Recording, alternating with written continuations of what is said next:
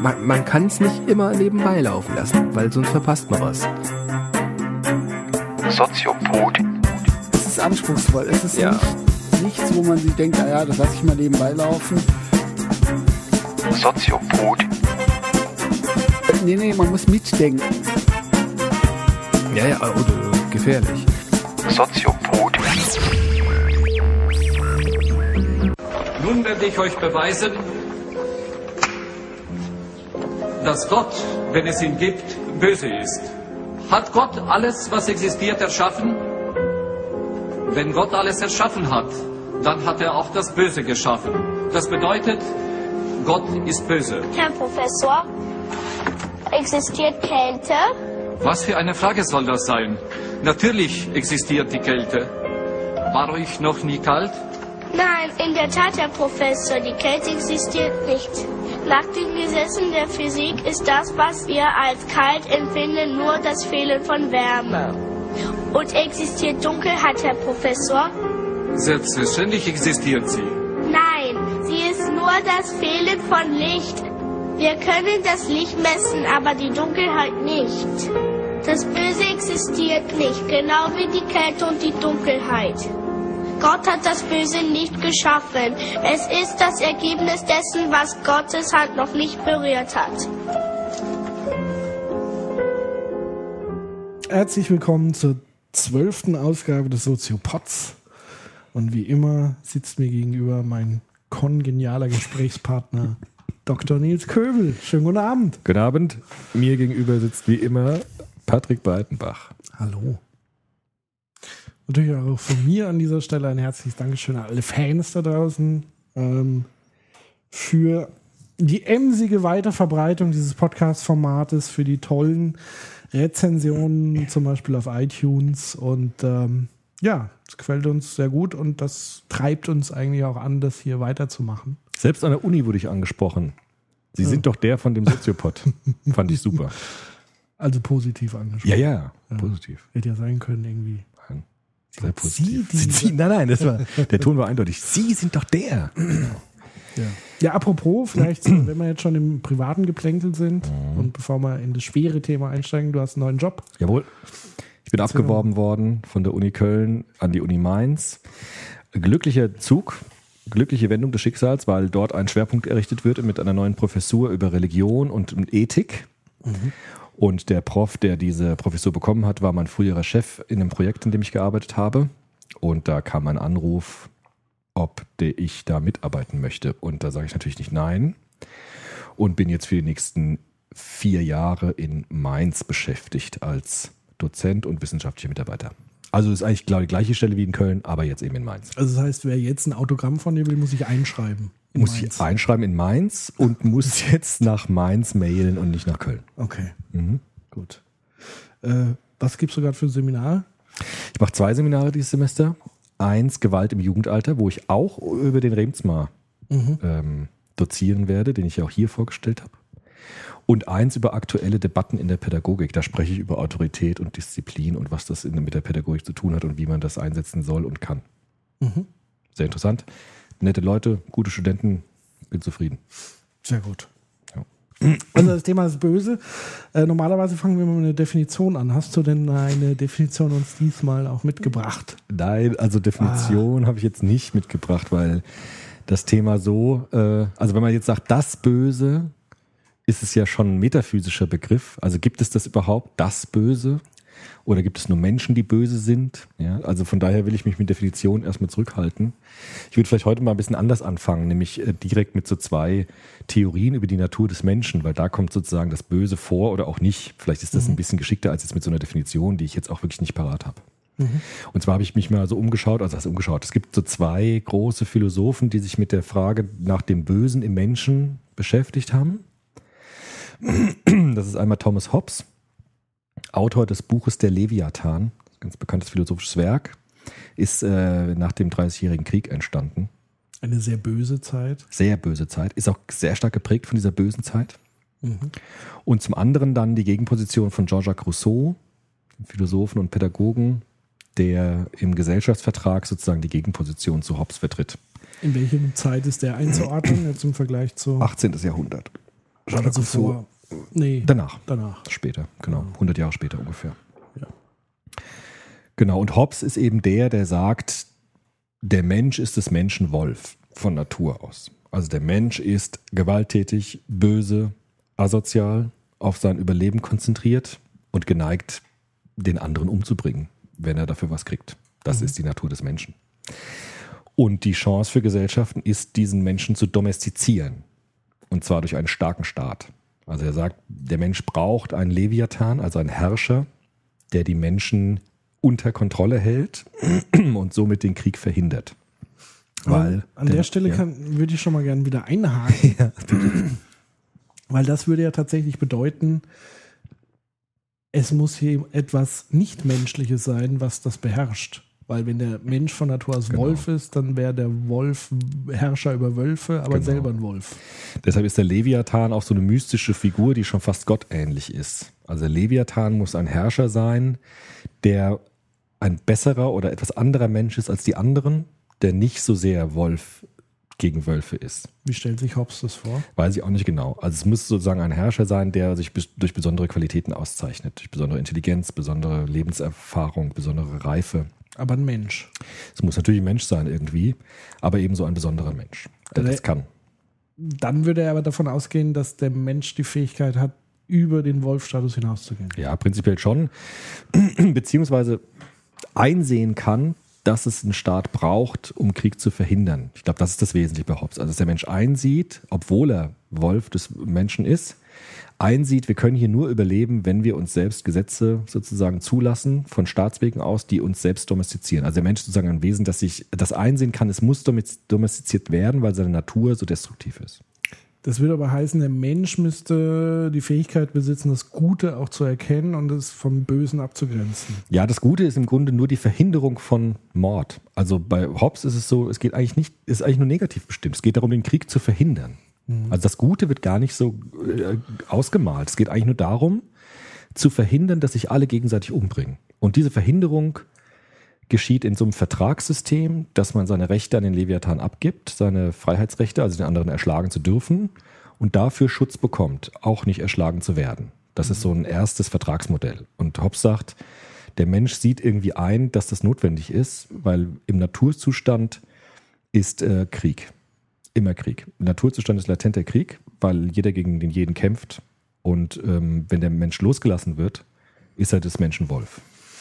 Das ist ganz interessant, weil ich gestern beziehungsweise teilweise noch heute Morgen ein, ein spannendes Interview aus den 70er Jahren mit Konrad Lorenz äh, als Podcast angehört habe. Äh, übrigens als Tipp zum Nachhören. Ich werde es nochmal in die Shownotes schreiben.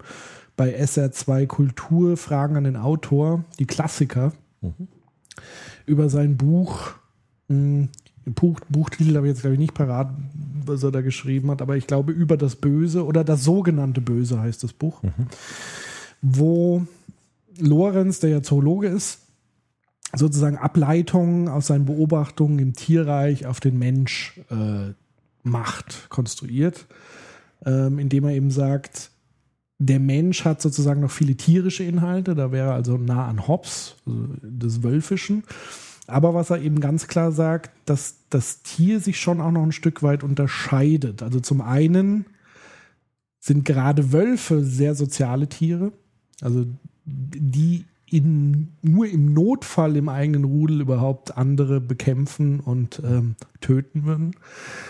Ähm, wo es dann massiv ist, sozusagen gegen Eingriffe von außen gegen das Rudel, wo die bedroht werden, also eher in, in Notwehr, aber sie werden jetzt nicht, glaube ich, im Hobbschen Sinne aggressive Tiere, die auf Beute zugehen und alles irgendwie niederwalzen, so wie es vielleicht im Dreißigjährigen Krieg der Fall war. Und was er eben sagt, was ganz entscheidend ist, der, der Unterschied. Also bei, bei Wölfen gibt es ja sozusagen diese, die, die Rangkämpfe innerhalb des Rudels, wer ist also der, der Anführer.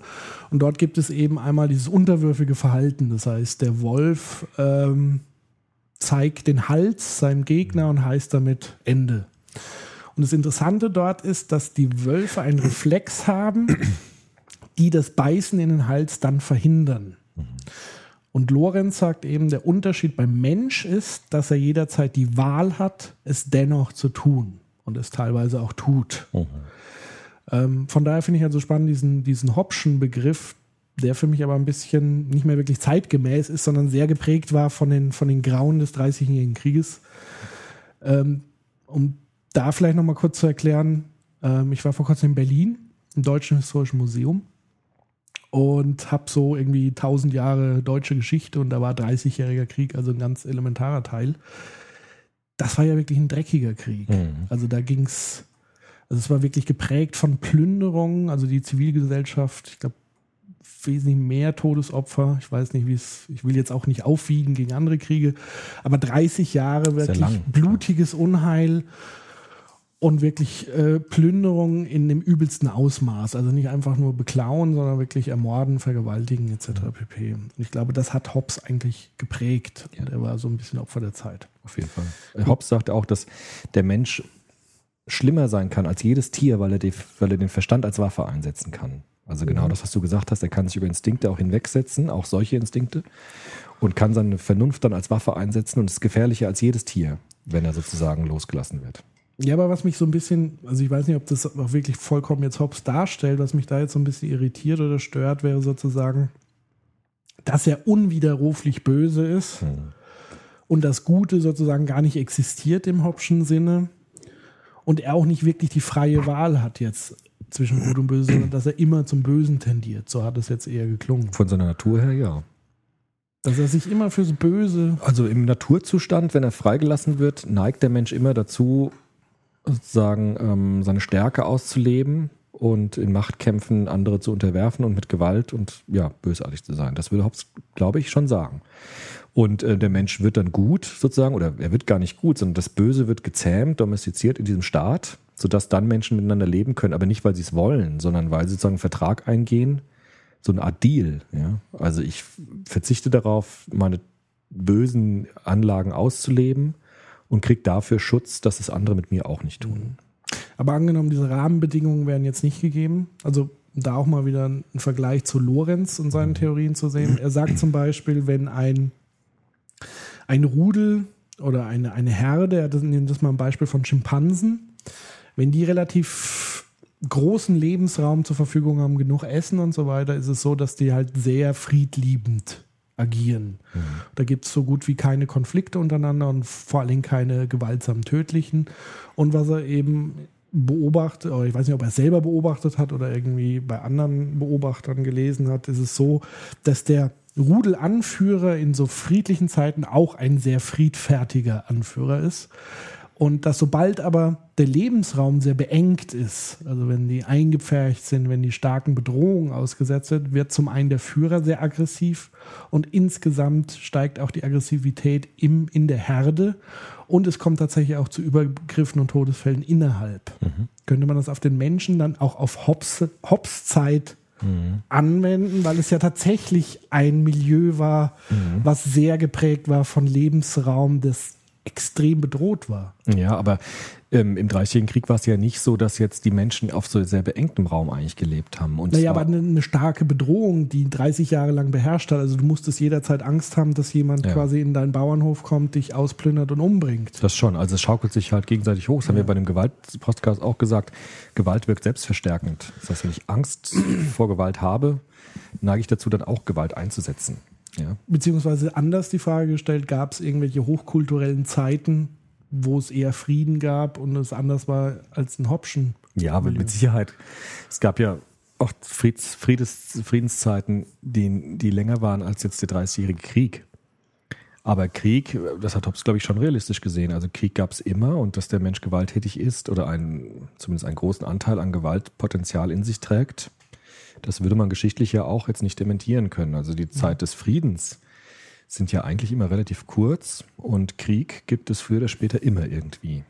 Also sieht man in Europa, also dass wir jetzt so friedlich miteinander leben in Europa, ist ja eine ganz neue Erscheinung. Und ähm, Europa war ein Kriegsfeld über Jahrhunderte. Permanent. Permanent. Also von daher, also dass zumindest der Mensch große Anteile an Gewaltpotenzial hat, dass man vielleicht auch böse nennen könnte, das wäre jetzt ja so eine normative Wertung dessen. Ich glaube, das ist durch die Geschichte zumindest nicht widerlegt. Ja. Aber es gibt natürlich auch Phänomene, die zeigen, dass der Mensch nicht nur böse ist. Das würde ich natürlich auch sagen. Wer war denn neben Hobbes der andere Theoretiker? Also Rousseau wäre jetzt sozusagen genau die Gegenposition. Also Jean-Jacques Rousseau, über den schreibe ich auch ziemlich viel in meiner Arbeit jetzt. Der hat es genau umgedreht. Der hat gesagt, der Mensch ist eigentlich von Natur aus gut. Also der Mensch ist immer dazu geneigt, sozial sich zu verhalten und auf andere Menschen zuzugehen und, und Frieden zu wollen. Und das Problem ist aber, dass er verdorben wird durch die Gesellschaft und durch die Kultur. Ja, also Rousseau war ja auch Pädagoge und hat deshalb gesagt, wir müssen Kinder eigentlich rausziehen aus den Städten, weil die Städte verderben die Kinder, da lernen sie andere zu betrügen und zu schlagen und so weiter. Und die Natur des Menschen kommt dann am besten zur Geltung, wenn man wieder zurückgeht in die Natur und damit auch die Natur des Menschen wieder herausholt oder sozusagen wachsen lässt. Und das ist sozusagen genau die Gegenposition. Also der würde sagen, der Mensch zur Natur ist gut. Im Naturzustand gibt es keinen Krieg. Das wäre so ein bisschen wie, wie in der Herde, die keine Probleme hat. Und die Probleme kommen dann, wenn die Kultur kommt und die Städte die Menschen so einfärchen. Und dann gibt es diese Verderbungen. Das ist extrem interessant. Ähm, du hast das ja gerade schon meine Lektüre entdeckt, ähm, was ich aktuell gelesen habe von Thomas Sedlacek, Die Ökonomie von Gut und Böse. Das ist eigentlich ein ökonomisches Buch, aber er rollt es sozusagen kulturhistorisch auf. Das heißt, er fängt an, was sind die ältesten Aufzeichnungen der Menschheit, die man so entschlüsseln kann und hat eben den Gilgamesch-Epos, eine alte babylonische Geschichte, herangenommen, wo er zum einen erklären wollte, wie war der Begriff zwischen Gut und Böse und wie war die Ökonomie in der damaligen Zeit. Und dieser Gilgamesch-Epos handelte von einem, ähm, so eine Art Halbgott, der eine Stadt beherrscht hat. Und dem sein großes Vorhaben war, einen riesigen Zaun, um diese Stadt zu bauen. Weil deren Begriff von Gut und Böse war jetzt genau umgekehrt, wie du es eben beschrieben hast. Nämlich das Böse war die Natur, die war draußen, die war bedrohlich. Und in der Stadt begann die Zivilisation. Also dort begann die Arbeitsteilung, das Handwerk. Ich konnte in Frieden sozusagen leben und war nicht den Bedrohungen der Natur ausgesetzt. Also es gibt auch ganz starke Gegenentwürfe, die er auch wiederum beschreibt, zum Beispiel in der jüdischen Geschichte, äh, auch Altes Testament, da wird wiederum das, was du eben gesagt hast, die Stadt ähm, als das Böse tituliert. Also Sodom und Gomorra und so weiter und so fort. Gomorra, sage ich schon, ich bin schon Lindenstraßen geschädigt. Ilse Kling geschädigt. Ilse Kling sagt nämlich immer Sodom und Gomorra. Echt? Ja. Also Gomorra, Baal auch und so. genau. Ähm, also es ist schon witzig, dass sozusagen diese Ansichtsweise auch sich verändern kann. Ja. Deutet das schon so ein bisschen auf unseren alten Knackpunkt hin? Es ist letztendlich alles abhängig von der Kultur und wie sie die Kultur prägt. Ja, also ich glaube schon, dass es immer so zwei, zwei Grundpositionen eigentlich gibt in der Philosophie. Entweder die Natur des Menschen ist eher, wird eher gewalttätig und böse gesehen oder eben eher positiv. Wobei Kant dann, unser berühmter Kant, das miteinander verbindet. Also Kant ist der, der Hobbes und Rousseau miteinander verbindet und sagt, es gibt eine, eine Anlage zum Bösen im Menschen. Der Mensch ist verführbar, auch indem er seine Freiheit missbrauchen kann, zu bösen Taten. Aber der Mensch hat auch den kategorischen Imperativ, also die, das, die Potentialität, den kategorischen Imperativ auszubilden, der dann äh, zum Guten führt. Also Kant hat, glaube ich, einen sehr realistischen Blick, so wie er für alles einen realistischen Blick hatte, zu sagen, der Mensch ist weder noch, beziehungsweise beides zugleich. Also es gibt ähm, die Freiheit, die zum Bösen wie zum Guten verwendet werden kann. Und damit kombiniert er gewissermaßen Hobbes und Rousseau auf eine neue Ebene, indem er diese, diese a priori Setzungen Freiheit, Subjektivität, Ver- Vernunft ein, einführt und sagt, die können zu beiden verwendet werden. Würdest du einen Kant über die Religion stellen? Provokative Also. Frage. Kant hat sich, also Kant hat gesagt, alle Religionen müssen sich dem kategorischen Imperativ beugen, sozusagen. Also wenn die dem widersprechen, ist da ein Problem drin. Ja, weil ich glaube, es ist ganz spannend, sich anzugucken, wie unterschiedliche Religionen unterschiedliche Auffassungen von Gut und Böse haben. Also zum einen die Herleitung, woher kommt es? Also ist es von Gott gegeben oder ist es ein Gegenspieler von Gott? Genau. Äh, wenn man da jetzt wieder das Judentum nimmt und das Christentum, bei dem Judentum ist es ein von Gott mit erschaffen und beim Christentum hat sich das Böse abgespaltet. Also es ist ein Gegenspieler von Gott. Genau. Ähm, Also Kant hat ja noch einen Gottesbeweis in seiner Theorie drin, nämlich den moralischen Gottesbeweis, weil er eben sagt, die moralische Motivation, also warum soll ich eigentlich Gutes tun, bricht zusammen, wenn ich äh, glaube, dass es am Ende nichts gibt, was dieses Gute sozusagen gewährt und versichert. Also ich glaube, es ist im Grunde egal. Ja, also gute Menschen, die Gutes tun, sind ja nicht immer auf der Siegerseite. Kann man ja auch geschichtlich sehen. Und trotzdem zu sagen, ich bin gut und falle nicht zurück in Gewalt und so weiter, braucht sozusagen eine letzte Garantie, dass das Gute am Ende auch das Mächtige ist. Und das liefert für Kant die Religion. Deshalb hat er in diesem moralischen Begriff noch einen Gottesbegriff auch drin. Ja, also deshalb ist Kant kein, kein Feind der Religion. Das würde man nicht sagen können. Wie erkenne ich denn das Gute und das Böse? Ja, das ist genau die Frage. Also da gibt es ja in verschiedenen Kulturen bestimmte Möglichkeiten. Also du hast ja schon gesagt, in der Religion, zum Beispiel die zehn Gebote im, ähm, im antiken Judentum. Im Ersten Testament sind ja konkrete inhaltliche Bestimmungen, was das Gute ist. Du sollst nicht töten, du sollst nicht Ehe brechen und so weiter. Und äh, da gibt es inhaltliche Konkretionen. Man kann das Gute sozusagen auch wie Kant mit der Vernunft herleiten. Das heißt, es, Kant würde sagen, das Gute ist immer das Vernünftige und das Böse ist immer unvernünftig. Deshalb kann man auch mit dem Guten argumentieren. Deshalb ist auch das Gute jedem prinzipiell einsichtig, weil jeder die Vernunft verwenden kann. Und das Böse passiert eigentlich, indem man die Freiheit missbraucht und die Vernunft über Bord wirft und dann Platz schafft fürs Böse. Das Böse ist immer unvernünftig, würde Kant sagen, im letzten. Ist es unvernünftig, Tiere zu töten, um selber Nahrung zu haben? Tja. Kant würde, glaube ich, sagen, nein. Also es ist, es ist vernünftig, Tiere zu töten, um Nahrung zu haben. Weil, es weil er kein Vegetarier war, Weil weil er kulturell eingebettet war oder Genau, ja. weil er wirklich davon überzeugt war, dass es die Wahrheit ist. Ja gut, er weiß ich nicht genau, wie er sich, ich weiß nicht, ob er dazu was geschrieben hat, aber ich glaube, dass er nicht Vegetarier war. Von daher glaube ich, er hat es mit der Vernunft in Einklang gebracht. Aber da kann man ja auch diskutieren. Man kann ja auch streiten darüber, ob es vernünftig ist oder nicht. Und heute ähm, Eigentlich wäre es ja, wenn man es jetzt, wenn man jetzt, wenn du es schon sagst, die zehn Gebote sind sozusagen oberste moralische Instanz und Richtlinie ähm, quasi, die uns zeigt, was das Gute ist und was das Böse ist. Und Mhm. das heißt, du sollst nicht töten, dann heißt es für mich erstmal gar nichts töten, weder Ja. Mensch noch Tier. ja, aber so ist es nicht gemeint. Im, im Ja Dekalog gut, dann ist es aber nicht präzise. Stimmt, also es ist ein Übersetzungsproblem. Also ich äh, glaube, dass, also ich meine mal gelesen zu haben, dass eigentlich das, dieses Gebot heißt, du sollst nicht morden. Also du sollst nicht aus niederen Beweggründen töten. Das heißt, aus Notwehr darf man auch töten, das würde auch erlaubt sein. Aber du darfst niemanden hinterrücks aus niederen Beweggründen ermorden. Das ist, glaube ich, mit du sollst nicht töten gemeint. Weil, dass man äh, aus Notwehr jemanden töten kann, das war ja auch im, im antiken Judentum natürlich erlaubt. Na gut, es gibt ja andere Religionen. Ähm, ich weiß nicht, ob es Hinduismus oder Buddhismus ist, wo man selbst Insekten vermeidet zu zertreten. Ja. Müssen wir darüber diskutieren, ob das, ob das erstens äh, vernünftig ist, zweitens, ob es überhaupt praktikabel ist, ja, weil meine, wir töten ja ständig dann irgendwelche Insekten. Kann Moral praktikabel sein? Das ist ja die Frage. Also, da haben wir ja diskutiert Da schon. würde Kant vehement widersprechen.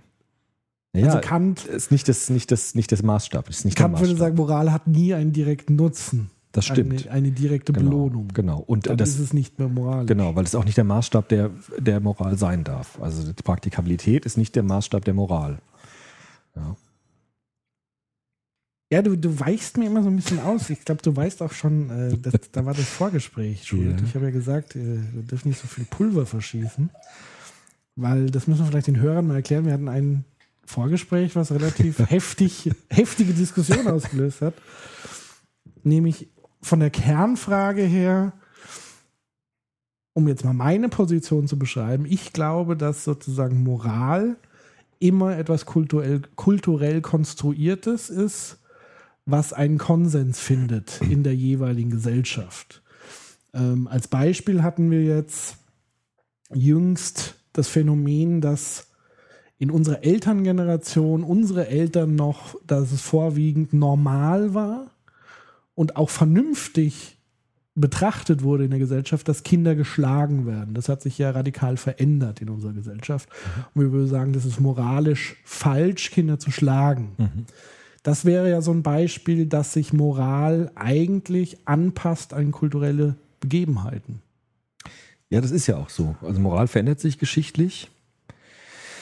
Ähm, die entscheidende Frage, die wir ja hatten, ist, kann man daraus jetzt aus der empirischen Beobachtung, dass Moralvorstellungen sich verändern, historisch gesehen, was ja unbezweifelbar so ist, kann man daraus die Konsequenz ziehen, Moral ist immer vollkommen an eine Kultur gebunden und deshalb auch relativ. Also vollkommen relativ. Das ist sozusagen die große Frage. Und da würde Kant sagen, nein.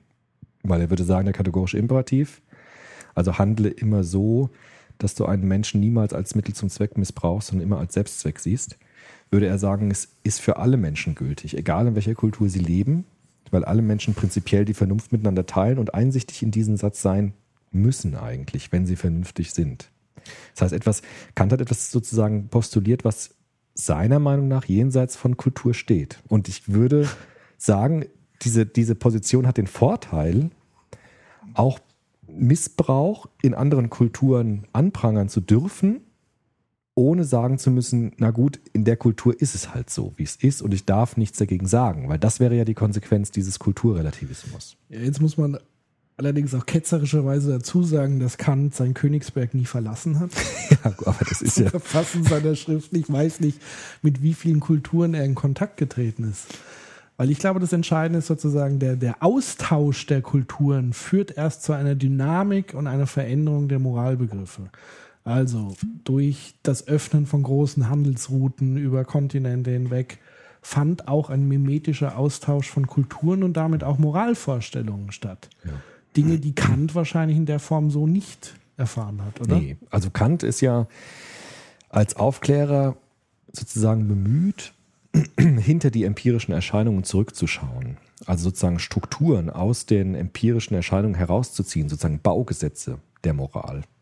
Also Kant hat gesagt, die Welt so wie sie ist, ist das eine. Aber ich kann sozusagen die Prinzipien der Moral, also die, die formale Ebene der Moral aus der Empirie sozusagen herausdestillieren. Also was sind sozusagen die Strukturen der Moral? Und da würde Kant sagen, dieses Prinzip des kategorischen Imperativs etwas, das wir unbedingt wissen können. Also jeder Mensch hat die, die Potenzialität in sich, dieses einsehen zu können. Deshalb spricht auch Kant von Moral als eine Einsicht. Das ist ganz wichtig. Es ist keine Überzeugung, sondern eine Einsicht. Und Kant war so optimistisch, dass er gesagt hat, wenn ich die Vernunft sozusagen das Ruder übernehmen lasse, kann ich Regeln finden, kategorischer Imperativ, an denen sich alle äh, übereinkommen müssen. Ich meine, eine prominente Geschichte sind ja die der Menschenrechte zum Beispiel, die einen ziemlich starken Siegeszug angetreten haben und sehr stark universale Gültigkeit, nicht in allen Ländern, aber in sehr vielen eigentlich erlangt haben. Aber historisch sich entwickelt haben. Genau. Aber das wäre zum Beispiel so ein Beleg dafür oder ein, ein Hinweis darauf, dass es vielleicht schon möglich ist, dass es kulturübergreifende Grundregeln gibt, die allen Menschen irgendwie einsichtig sind. Die aber erst durch Kulturüberschneidungen passieren konnten. Ja, ja. Also es gibt bei den Menschenrechtsentwicklungen gibt es eine neue Theorie von Hans Joas, mit dem ich mich auch intensiv beschäftige, der sagt, es gibt so neben, also neben diesen beiden Positionen Kulturentstehung und Vernunftbegabung so einen dritten Weg. Und er sagt, das ist die Sakralisierung der Person. Also er sagt, durch bestimmte Erfahrungen in der Geschichte, also wie schlimm Menschen miteinander umgehen können, wie Hobbes im Dreißigjährigen Krieg, bildet sich aus den Erfahrungen der Geschichte ein Bewusstsein dafür heraus, dass es unbedingt wichtig ist, so etwas wie Menschenwürde im anderen zu akzeptieren. Und zwar kulturell universell, also kulturübergreifend. Mhm. Das ist so ein dritter Weg, zu sagen, die Erfahrungen, die die Menschen in der Geschichte machen, vor allem mit dem Bösen und vor allem mit Gewalt, bringen sie dazu, unmittelbar einzusehen, dass das unbedingt gelten soll. Ja. Gewagte Theorie an der Stelle. Ähm, kam es zu dieser breiten Moralvorstellung nicht vielleicht erst deshalb, weil tatsächlich eine breite Bevölkerung, angefangen von den herrschenden Schichten, dieses Leid erst erfahren mussten? Ja, also die Erfahrungen sind notwendig dafür, dass diese Einsicht dann entsteht. So würde wohl Joas auch sagen. Das heißt, ohne diese schrecklichen Erfahrungen? Ja, dann das kann man nicht so sagen. Also, das ist ja keine Rechtfertigung für die nee, schrecklichen Erfahrungen. soll es auch um Gottes Willen nicht sein. Aber, es ist ja eine interessante Fragestellung. Ja, also ich meine, Habermas zum Beispiel, so dieser Verfechter der Menschenrechte, hat ja auch gesagt oder hat rekonstruiert, dass gerade nach dem ähm, Zweiten Weltkrieg so eine ganz unmittelbare Forderung nach Menschenrechten entstanden ist. Also es war so ein ganz starker Schub, wo man gesagt hat, wir müssen jetzt universelle Kriterien aufstellen, weil die Ereignisse der letzten Vergangenheit so schlimm waren. Das wäre ja, ja ein Beispiel. Weil ja sozusagen das völlig außer Kontrolle geraten genau, ist. Genau, genau. Und da würde man auch sagen, es ist dann vielleicht weniger jetzt die Vernunft oder weniger das rationale Nachdenken, sondern eigentlich dass das Erschrecken vor den eigenen Möglichkeiten des Menschen so böse sein zu können, dass man sagt, wir müssen, das ist so eine Art Feuerwehr, ja. Also wir müssen jetzt hier was aufstellen und jeder muss es unterschreiben, weil sowas darf nicht mehr passieren. Und das ist vielleicht gar nicht so sehr rational und vernunftgeleitet, sondern es ist vielleicht eher ein emotionales, emotionaler Ausdruck. Also sozusagen ein Erschrecken vor sich selbst. Und daraus sieht der Mensch unmittelbar die Notwendigkeit, Menschenrechte und Menschenwürde zu, zu etablieren, um das Böse, das er in sich selbst erschreckenderweise erkennt, irgendwie verhindern oder zumindest zähmen zu können. Ja, aber das würde ja der These entsprechen, dass wir uns Moral erst in, konstruieren und auch erst entwickeln, Ja. uns selbst entwickeln. Also wir sind ein lernendes Ja, klar. Wesen Klar. und wir können sowohl Böses wie auch Gutes erlernen. Ja. Ist das da eigentlich der Kern? Ja, schon. Nur die Frage ist halt, wie wir das auch interpretieren, was wir erlernen. Also wenn man Böses erfährt, würde, glaube ich, Joas sagen, gibt es so ein ähm, so eine Erfahrung des Ergriffenseins, also Erschreckens könnte man sagen, das sozusagen dazu führt, dass man das verurteilt oder zumindest direkt einsieht, das soll nicht sein. Und das würde Kant auch sagen. Also Kant hat ja gesagt, es gibt dieses, dieses berühmte Beispiel, vielleicht habe ich das in dem Kant-Podcast auch erzählt, wo er durch den Park geht und sieht, wie ein, eine Amsel ein Junges aus dem Nest wirft, weil es zu viele Kinder sind. Und die Amsel merkt, sie kann die nicht alle ernähren und wirft eins raus. Und Kant sagt, dieser Instinkt, der diese Tiere leitet, der ist so tief in den Tieren verwurzelt, dass sie so etwas machen, weil sie sozusagen intuitiv ein Wissen davon haben, was richtig für ihre, ihre Gattung ist. Und Kant sagt, der kategorische Imperativ ist genauso etwas wie ein Instinkt, den ich eigentlich in den Menschen hineinsetzen muss, dass er immer nach diesem kategorischen Imperativ handelt. Das hört sich aber jetzt sehr starr an, also etwas, was nicht veränderbar ist. Ja, ist es auch nicht. Also der auch kategorische nicht weiterentwickelbar. Für Kant ist der kategorische Imperativ etwas, was keine Ausnahme kennt. Dafür wurde er auch angegriffen, weil er rigoros in dem Punkt ist. Er sagt, es gibt keine Bedingung, unter denen ich den Menschen als Mittel zum Zweck missbrauchen darf. Er sagt sogar, es gibt dieses berühmte Beispiel, wenn ich jemanden verstecke vor einem Mörder und der Mörder klopft an meine Tür und fragt mich, ob ich denjenigen verstecken würde, muss ich die Wahrheit sagen. Dass ich ihn verstecke, Ja. den Mörder. Ja, also den, den, den Gefährdeten. Der ist verurteilt oder? Nee, das ist irgendwie ein Hescher ist draußen, der will den Mann umbringen und er, er versteckt sich bei mir und ich lasse ihn verstecken und dann klingelt der Mörder an der Tür und sagt, ist der bei dir? Ich will ihn umbringen. Dann musst du sagen, ja, ich hab ihn. Warum? Weil der kategorische Imperativ, du sollst nicht lügen, sozusagen formal so stark gilt. Der geht über das, du sollst nicht töten. Ja, weil Kant würde sagen, es gibt keine Ausnahme für den kategorischen Imperativ. Das Wesen des kategorischen Imperativs ist, dass es keine Ausnahme gibt. Und das ist natürlich, da wird es natürlich ganz schräg an der Stelle. Also da an der Stelle muss ich tatsächlich dann bei Kant aussteigen. Ja, jeder steigt da das, aus, äh, klar. Ja, und ich glaube, dann sollte man auch aufhören, ihn etwas zu verherrlichen an dem Punkt. Nein, Es ist tatsächlich nicht mehr weitergedacht. das ist sozusagen die letzte, letzte große Paradoxie, die sich beim Kant-Ansatz eröffnet, wenn man ihn so radikal bis zu Ende denkt. Ja, aber Kant ist sozusagen die einzige Personifikation, die wusste, was gut und was falsch ist. Nee, Kant hatte gesagt, er weiß es gar nicht. Aber er gibt es vor. er gibt's auch nicht vor, sondern die Aber er Vernunft sagt ja das Beispiel. es. Die Geschichte ist ja sozusagen ein Gleichnis für seine Theorie. Also sagt er das letztendlich, was gut und was böse ist. Also er würde sagen, die Vernunft gebietet es. Die Vernunft Ah. ist das, was uns Aber wer außer ihm hat das dann alle, doch so alle sind ja formuliert? vernunftbegabt. Nein, es- nur- niemand hätte das so unterschrieben. Ja, aber ich meine, diese, dieses, dieses andere Beispiel, das ist jetzt so das Extremste, was, was, ihm- was ihm auch immer Ja, vorgeworfen aber das wird. ist ja interessant. Dass es zu formal also ist. an, an den Extremen äh, Ja. prüft sich ja eine Ja, Theorie. klar. Also Kants Moral ist an der Stelle zu rigoros, zu formal, könnte man sagen. Zu wenig an Inhalten orientiert, sondern zu starr. Du hast ja auch gesagt, es ist sehr starr. Das ist auch so. Aber nehmen wir ein leichteres Beispiel. Ja, aber wenn er sagt, also an diesem konkreten Beispiel, das, das, das, das Heiligste ist sozusagen der Mensch selbst, Mhm. Dann muss doch auch die Notlüge erlaubt sein. Ja, muss es schon. Es gibt ja auch diesen, diesen. Also wenn Notwehr bei Kant erlaubt ist, ja. dann muss ja die Notlüge erst recht erlaubt sein, um ein Leben zu schützen. ja, nur das andere Beispiel, das Kant hat, das auch ein sehr bekanntes Beispiel ist, wenn jemand Geld braucht und sich Geld leihen will und ähm, sagt, also wenn ich jetzt hier die Wahrheit sage, dann leiht er mir nicht das Geld. Also in der, in der Situation muss es doch erlaubt sein, den zu belügen, damit ich das Geld kriege. Kant würde sagen, wenn das jetzt aber allgemein erlaubt werden würde, würde niemand mehr irgendjemandem Geld leihen, weil man ja nie weiß, ob der wirklich die Wahrheit sagt. Das heißt, prinzipiell muss es immer falsch sein zu lügen. Weil wenn man die Lüge dann da zulässt oder da zulässt und das zum allgemeinen Gesetz macht, man kann auch immer lügen, dann würde das nicht mehr funktionieren. Deshalb ist der kategorische Imperativ einer, der keine Ausnahmen zulässt, formal gedacht. Das findet natürlich seine Grenzen in solchen radikalen Fällen. Ja, und die Praxis lehrt uns natürlich eines Besseren. Gut, klar, aber Es funktioniert. ja gut, aber es funktioniert ja in, in den meisten Fällen schon, es sei denn in diesen ganz radikalen Fällen. Ja. Also in diesen ja radikalen ich, wär, ich Fällen bin jetzt ein bisschen erschrocken vom Kant. Also ich hatte immer, ähm, ich hatte tatsächlich immer so ein anderes Bild davon. Also, die, also diese, die, diese Geschichte kannte ich jetzt nicht, dieses Ja. Beispiel. Das hat mir jetzt natürlich, Das ist so dieses Formale, was er sagt halt. Also man, wenn, wenn man das erlauben würde als allgemeines Gesetz, dass das jeder lügen kann in solchen Situationen, dann würde es halt nicht mehr funktionieren. Deshalb muss es sogar in solchen Situationen das auch verboten sein. Aber das ist natürlich, da sieht er ja auch selbst, dass er damit mit seiner formalen Ethik an Grenzen stößt. Ja, wenn er das vollkommen nur strukturell betrachtet, dann wird es an diesen Stellen auch zu extrem.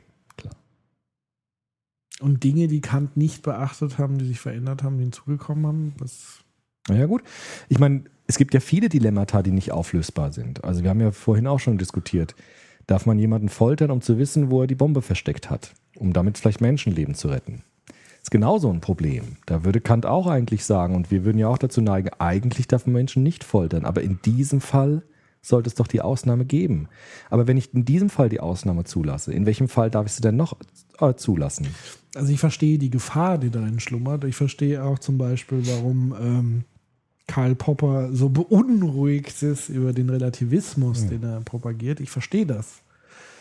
Ähm, aber es täuscht ja nicht darüber hinweg, wie die Dinge letztendlich dann dennoch Ja, ein Stück weit anders liegen, als Klar. von ihnen propagiert. Also ich verstehe sozusagen, dass man ein Ideal vorgibt, eine Leitlinie, einen Fixstern, den ich niemals erreichen werde, aber an dem ich mich unbedingt orientieren muss. Genau. Also quasi zu sagen, also es steckt eine große Gefahr darin zu sagen, es ist ja alles relativ und jeder kann sich seine Wahrheit äh, zusammenbauen, wer will. Sehen wir jetzt im aktuellen Fall beim Breivik, der sich seine Realität, seine Ideal, äh, seine Ideologie selber zusammengebastelt hat aus ganz vielen kruden anderen Ideologien und der daraufhin diese Tat begangen hat. Hm. Ähm, das erkenne ich schon, aber mich als wissenssuchender Mensch, der Verständnis haben will, auch für kulturhistorische Zusammenhänge, treibt natürlich so dieses Ding an, wie ist es denn tatsächlich entstanden? Mhm. Bevor wir die Frage lösen, vielleicht Ja. nochmal einen Satz zu diesen Dilemmata. Ich habe mich ja. Ja. viel mit so Dilemmata auch mit Kohlberg und so beschäftigt. Ja. Ich glaube, es ist schon ein Fortschritt. Wenn man, ich habe das mal in meinem Seminar gestellt, diese Frage, in so einem Ethikseminar, mit dieser Bomben. Es war ein anderes Szenario, aber so ähnlich wie die Bombenszenarien. Ja. also darf ich jemanden foltern, damit er mir sagt, wo er die Bombe versteckt hat. Da gab es Studenten, die gesagt haben, ja natürlich, das ist doch gar keine Frage, natürlich darf er den foltern, das ist doch total, das ist überhaupt kein Dilemma. Das ist doch gar keine Frage, natürlich, was ist denn das für eine blöde Frage, die sie uns hier stellen? Natürlich darf er den foltern. Und andere Studenten haben gesagt, das ist total schwer, weil so zwei große Güter da abgewogen werden müssen, nämlich das Folterverbot und den Lebensschutz der anderen Menschen. Und ich glaube, mit Kant sagen zu können, das Erkennen können dieses Dilemmatas ist schon ein Fortschritt. Also wenn man sagen kann, es ist hier nicht so einfach zu sagen, natürlich darf man den foltern. Ich glaube, das ist schon das, was Kant meint mit dem kategorischen Imperativ, nämlich zu sagen, ich habe eine Einsicht darin, dass hier zwei Güter miteinander kollidieren, die sehr, sehr wertvoll sind und ich erkenne, dass diese Situation extrem schwierig ist. Wie man sich dann entscheidet in der konkreten Situation, das muss dann jeder selbst natürlich wissen. Aber allein schon die Erkenntnis, dass hier diese zwei Güter gegeneinander stehen, ist, glaube ich, schon ein Fortschritt. Und für mich war es auch in dem Seminar ein Fortschritt, dass dann diese Studentin irgendwann gesagt hat, okay, ich verstehe, dass es doch nicht so einfach ist, wie ich am Anfang dachte, dass man hier drauf losfoltern darf. Und ich glaube, das ist das Wesentliche. Also sehen, ich kann einsehen, dass hier zwei Güter gegeneinander aufgewogen werden, die eigentlich beide fast universellen Gültigkeit für sich beanspruchen. Und das ist, glaube ich, das, das Entscheidende. Ich würde mir jetzt auch ungern in die Nesseln setzen, aber es gibt ja eine aktuelle Debatte um ein weiteres Dilemma, nämlich der Fragestellung, darf ich ein anderes Land mit einer Bombe Ja. Einrichtung zerstören, um mich selber zu schützen, Mhm. dass das andere Land mich auslöschen will. Ja. Das wäre ja das gleiche Dilemma. Ja, genau. Aber wir merken auch, dass es zum Teil tabuisiert wird, über dieses Dilemma zu sprechen. Ja, das ist auch ein Problem, glaube ich. Also ich glaube Aber auch nachvollziehbar. auch nachvollziehbar. Aber ich glaube, auch hier ist sozusagen, ist erstmal wichtig zu erkennen, dass es wirklich ein Dilemma ist. Also, dass wirklich hier Güter gegeneinander stehen, die wertvoll sind.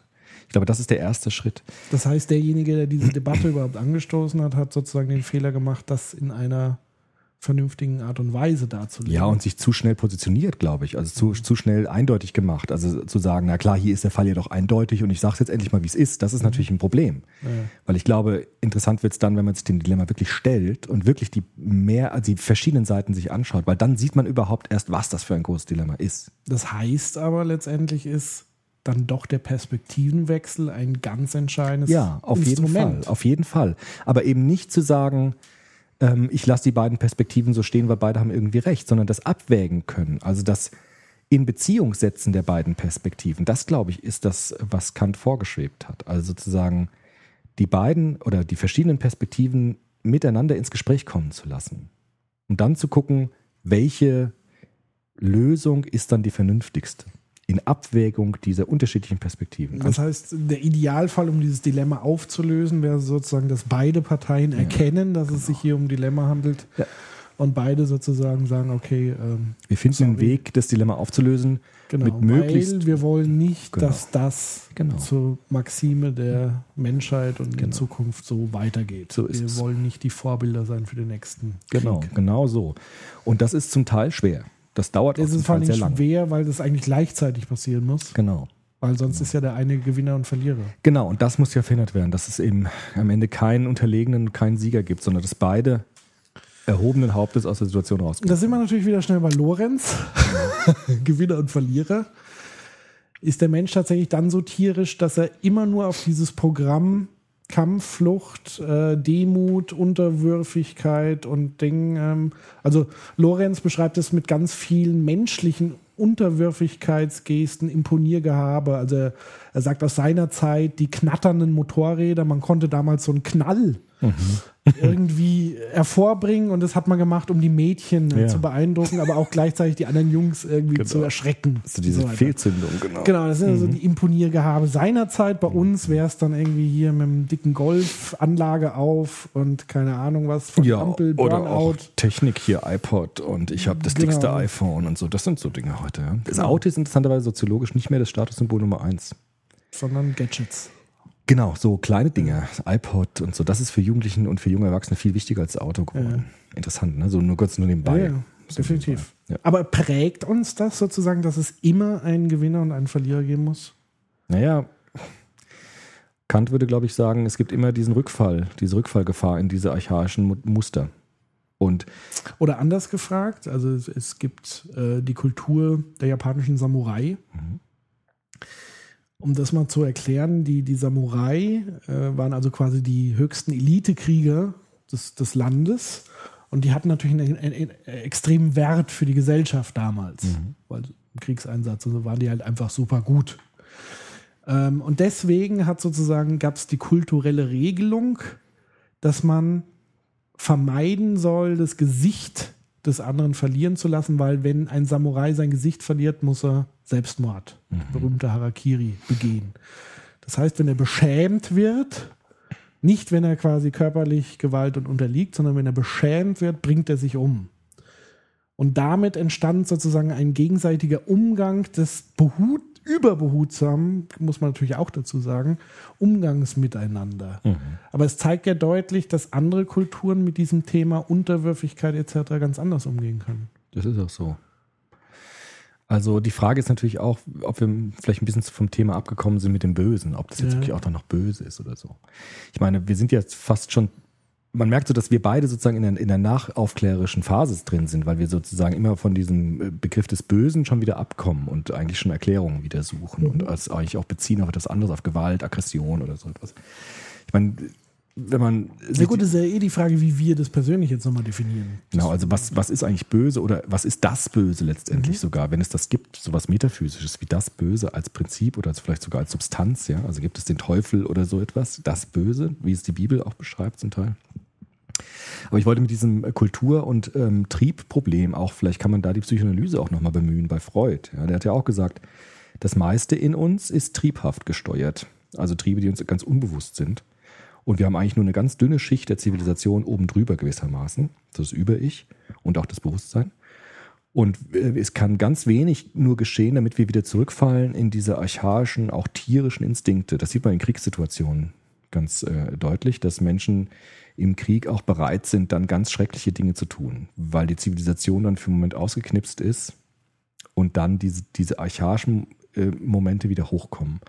Oder auch bei so Fällen wie Guantanamo Bay oder so, wo sozusagen eine, ein Loch der Zivilisation entsteht und ein Dauerkrisenzustand entsteht, wo zivilisatorische Errungenschaften ausgeschaltet werden und dann sieht man, was passiert. Dann kommt es wieder zu Foltereien, zu Erniedrigungen, zu Statuskämpfen übelster Art und zu Gewalt. Also der Mensch scheint sozusagen eine sehr dünne Schicht der Kultur nur zu besitzen und auch leicht wieder in die Triebe zurückfallen zu können. Das wäre zum Beispiel auch das, was Hobbes ja sagt. Also wir sind von Natur aus schon immer bereit, den anderen auch zu killen. Ja.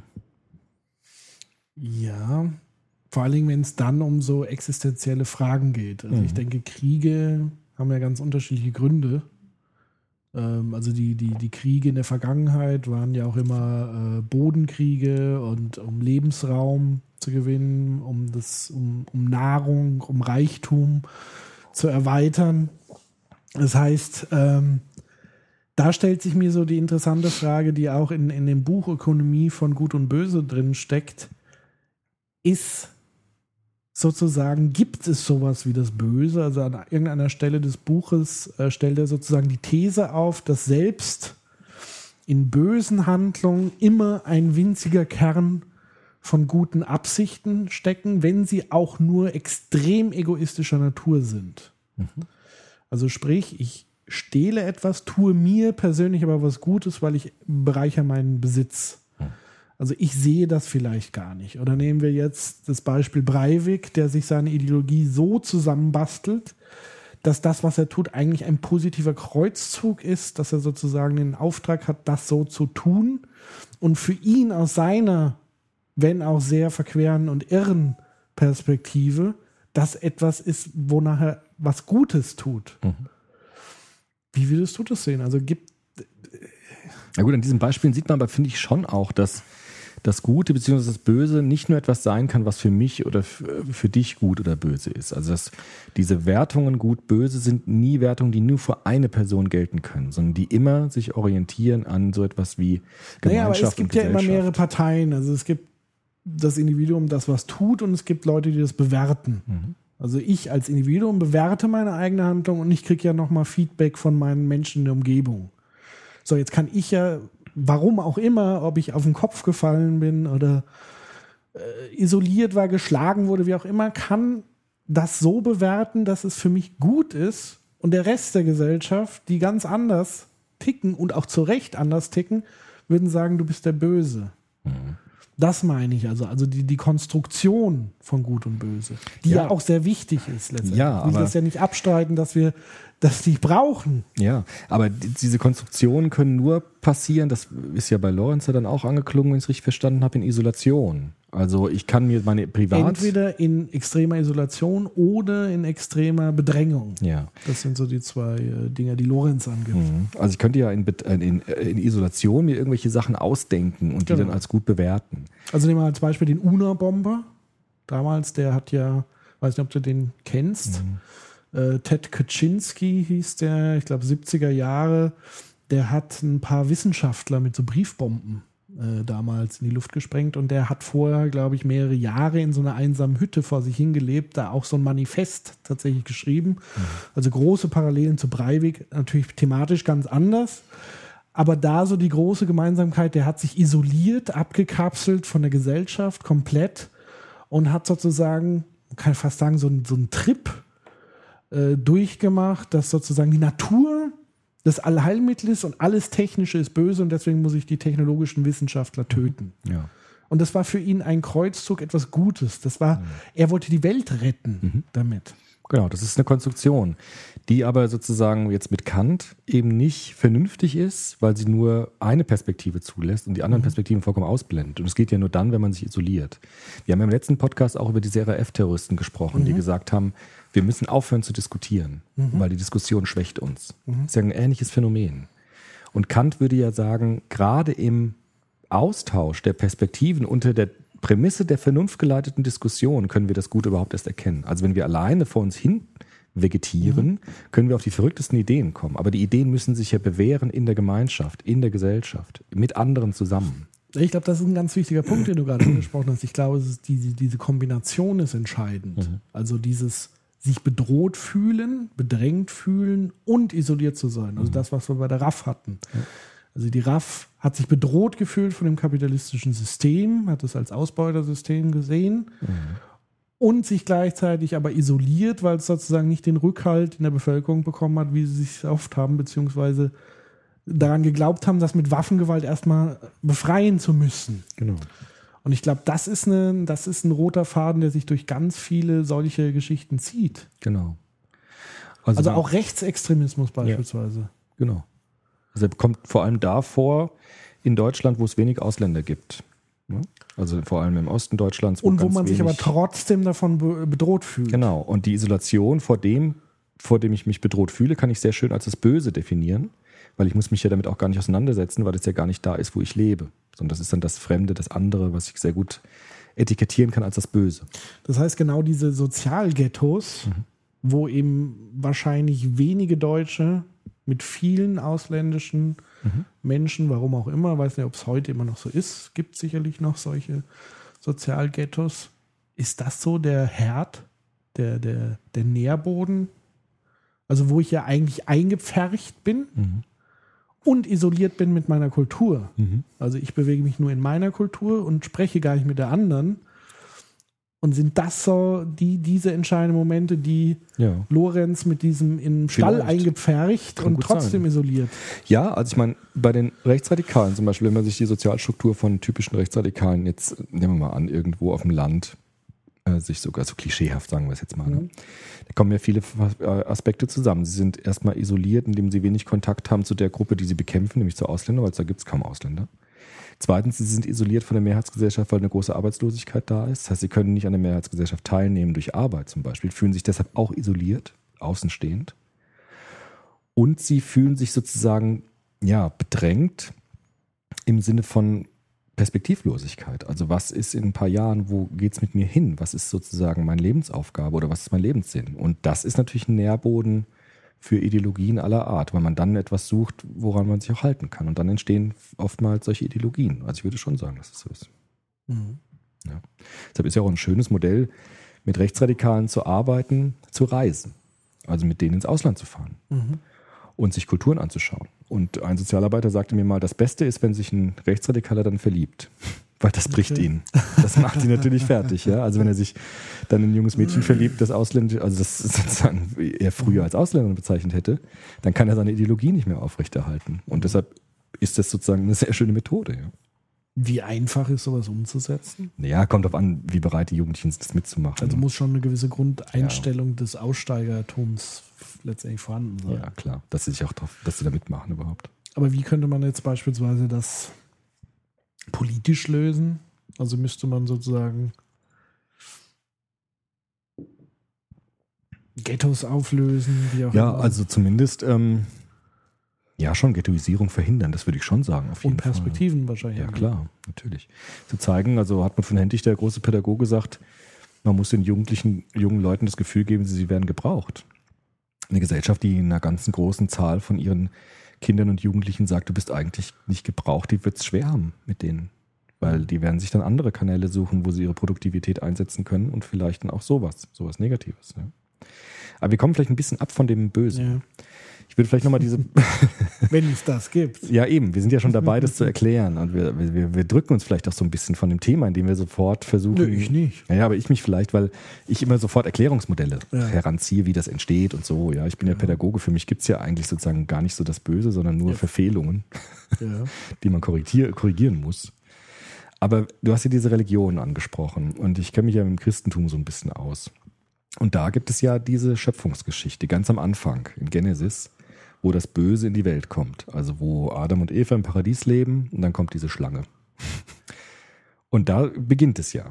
Die Verführbarkeit hin zum Bösen. Da muss ich, glaube ich, ein bisschen, wenn ich mich recht entsinne, das, das war auch ein Thema in diesem Buch, ist es sozusagen erst im Nachhinein als Personifizierung von Satan gedeutet worden. Also Okay. es ist nicht wirklich klar, ist die Schlange zu der Zeit das Böse oder wurde sie im Nachhinein durch das Christentum, weil sie eben diese Spaltung vollzogen hat zwischen Gut und Böse. Also ich glaube, da wäre es mal interessant, mit, mit ähm, jüdischen Ja. Gläubigen zu sprechen, wie, wie die das sehen würden, weil so wie ich mich erinnere aus dem Buch heraus, würden die zum Beispiel sagen, dass sie das irgendwie anders sehen. Also Okay. dass das eben nicht der personifizierte Satan ist, sondern einfach die Verführung oder wie auch immer. Also ich, ich versuche es jetzt aus der christlichen Ja, ja, Perspektive erstmal so klar. zu sehen. Es gibt es wahrscheinlich auch andere Perspektiven. Aber im Christentum galt ja, im traditionalen Christentum ähm, galt ja diese Idee, dass das Böse dann in die Welt kommt, wenn der Mensch so sein will wie Gott. Also die Schlange bietet ja dem Aber die Menschen. Schlange kann ja nicht dann das Böse sein, weil sie also auch Teil des Gartens war. Genau, ist Teil des Gartens, also die, die Schöpfung beinhaltet das Böse, es ist äh, zugelassen von Gott, dass das Böse da ist.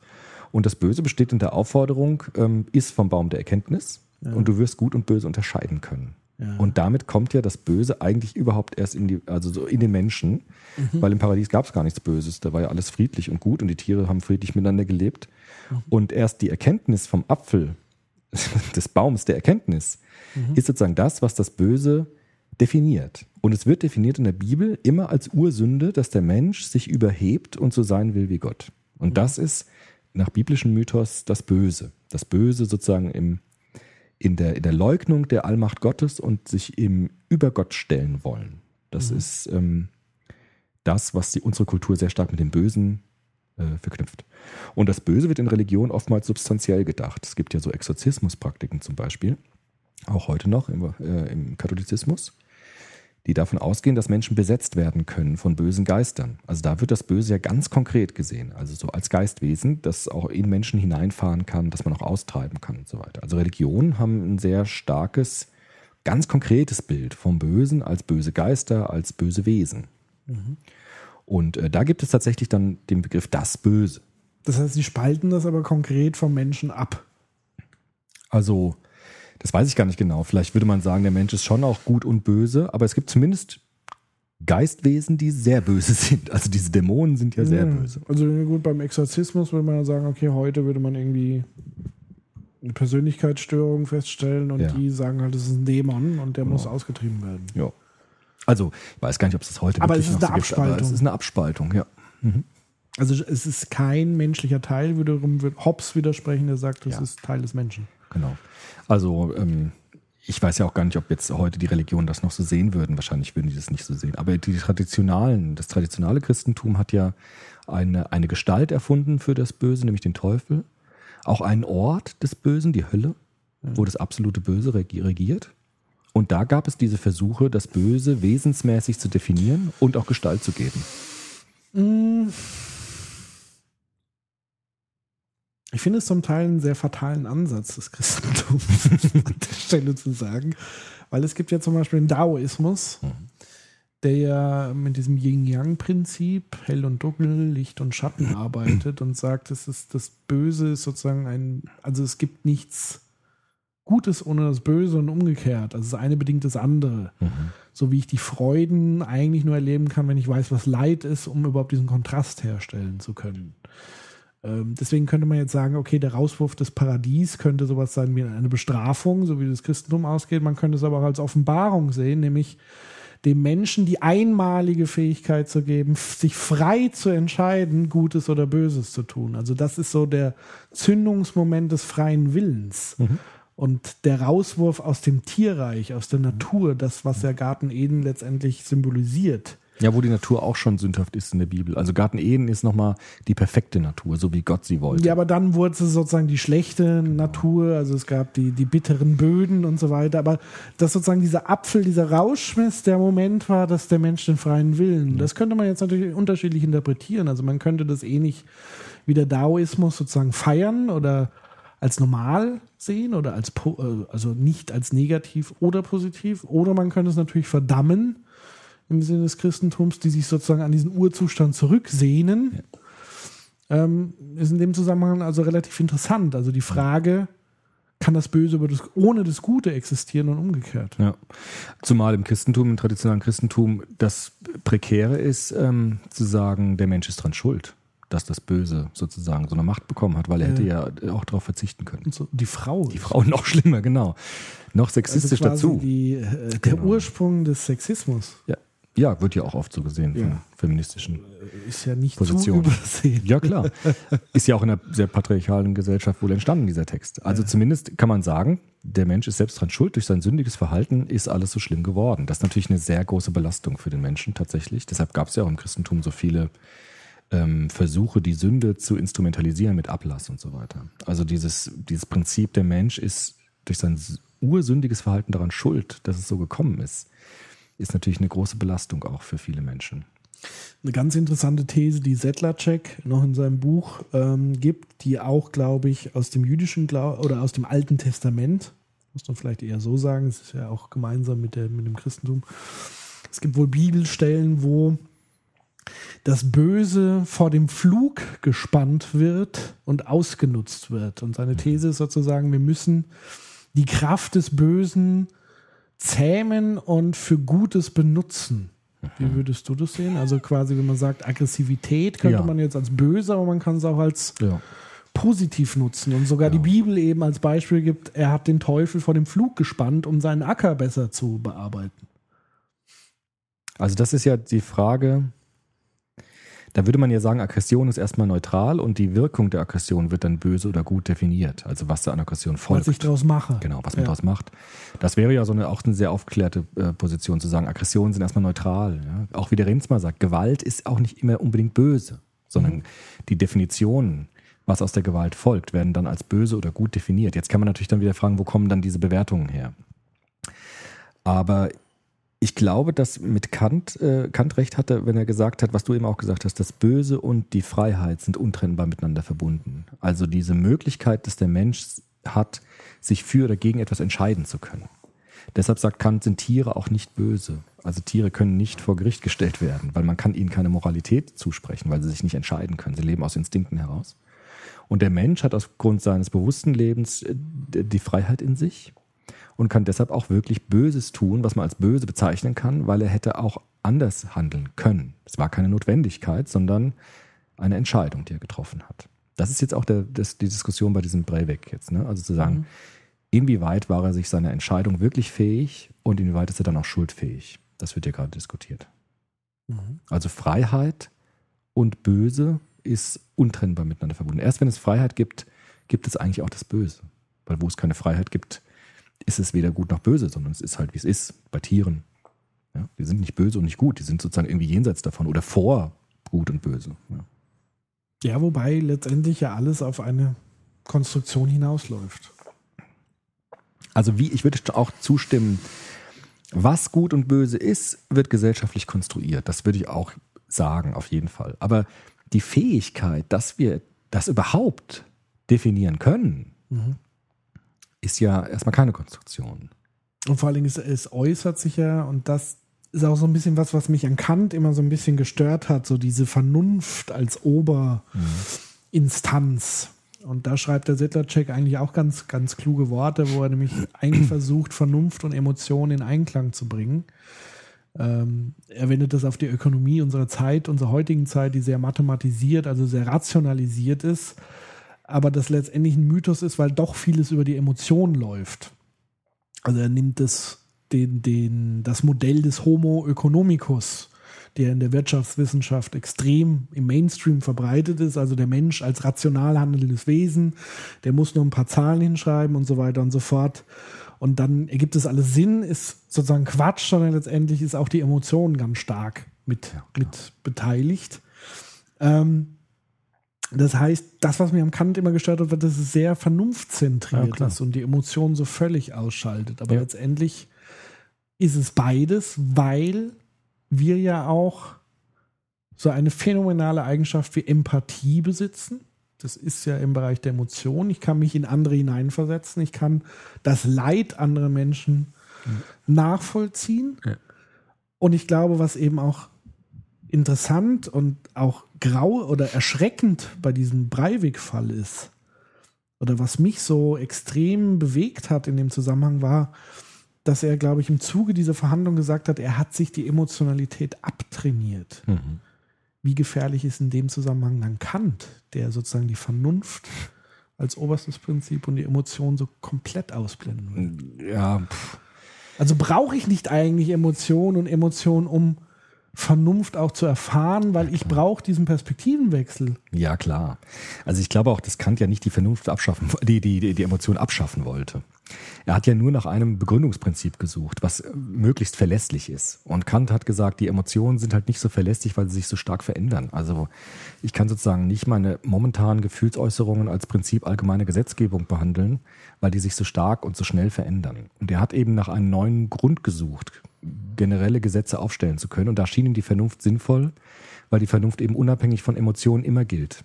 Ja, also ob ich sauer bin oder glücklich bin, das, was vernünftig ist, ist immer noch vernünftig.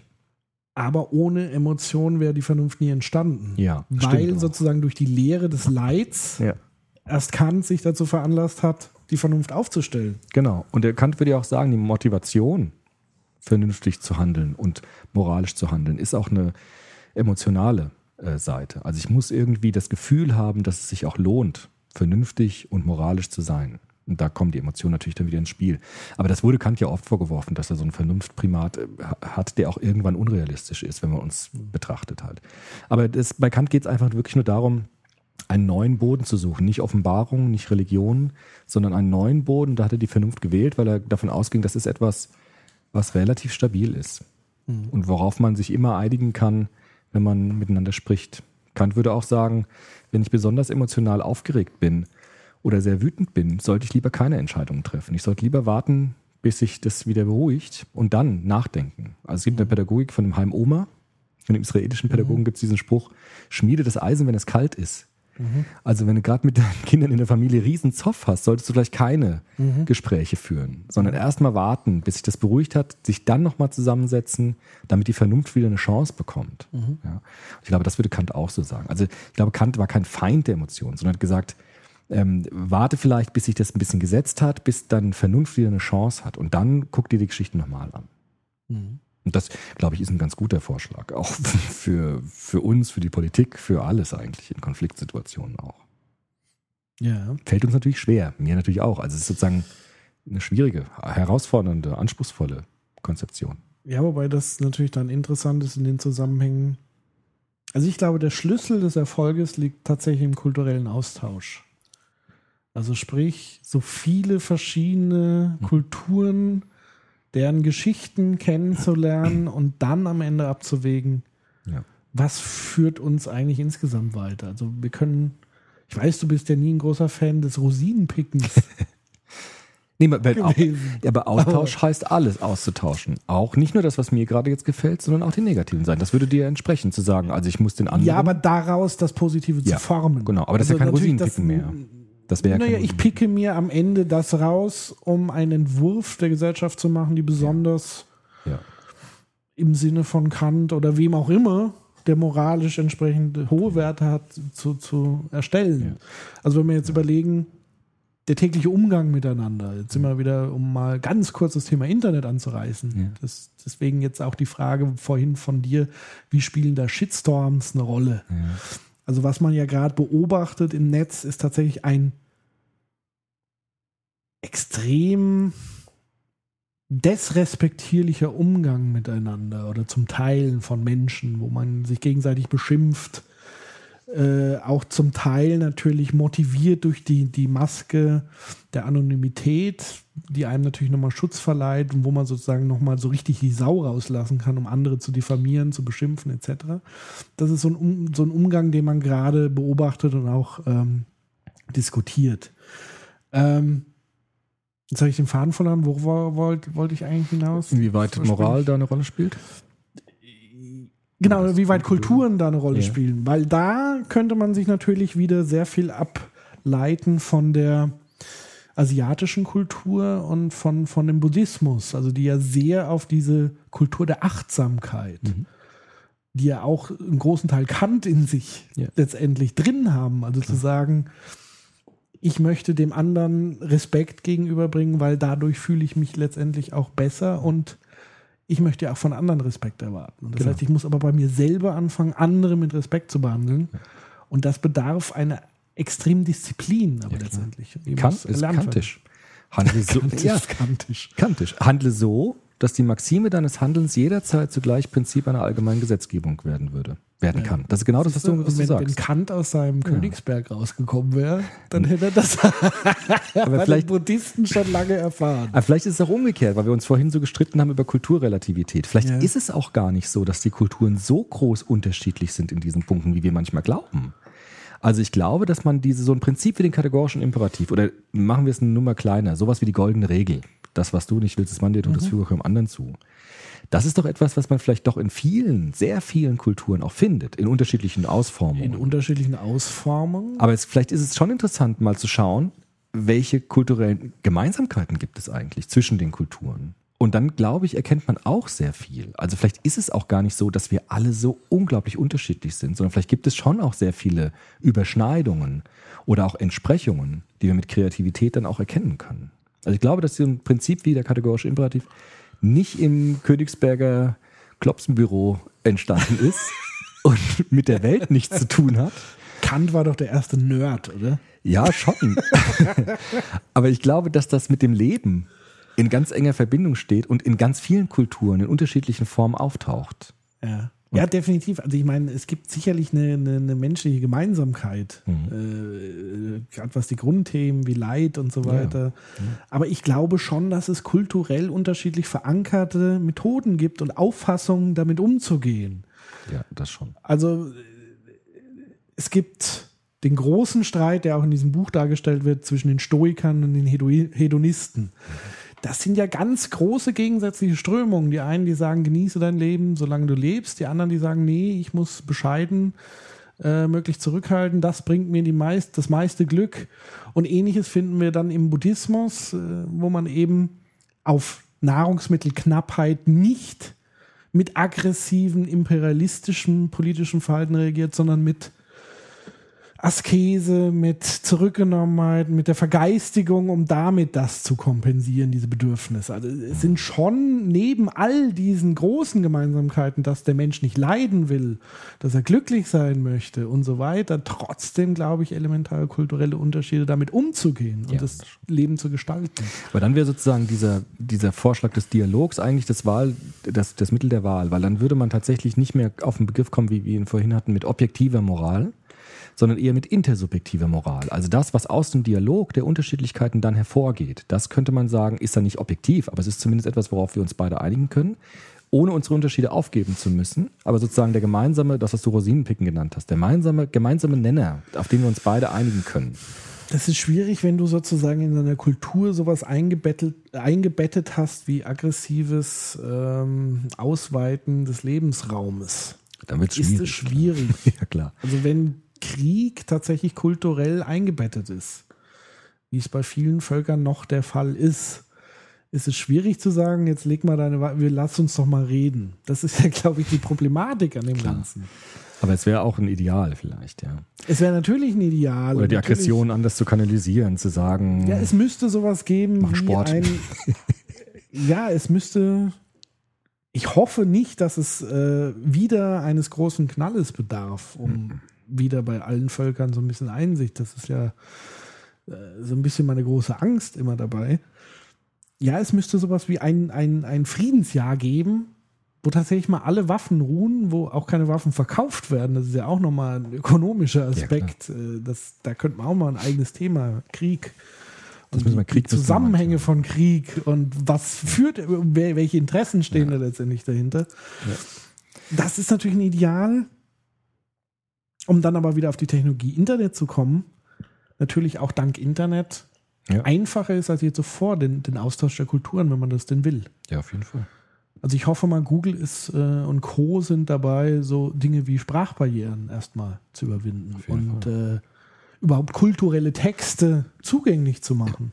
Auch unabhängig davon, ob ich jetzt irgendwo hinreisen muss oder nicht, was natürlich aber immer empfehlenswert ist, aber natürlich kann das nicht jeder.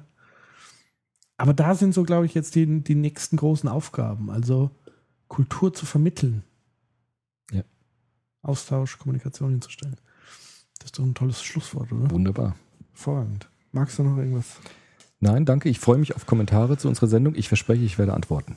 Das ist doch mal ein Wort. Und wer noch nicht ähm, bei iTunes rezensiert hat oder gewertet hat, der darf das gerne tun. Und das ist sozusagen unser Applaus und unsere Glückseligkeit, die wir dadurch erfahren. So ist es.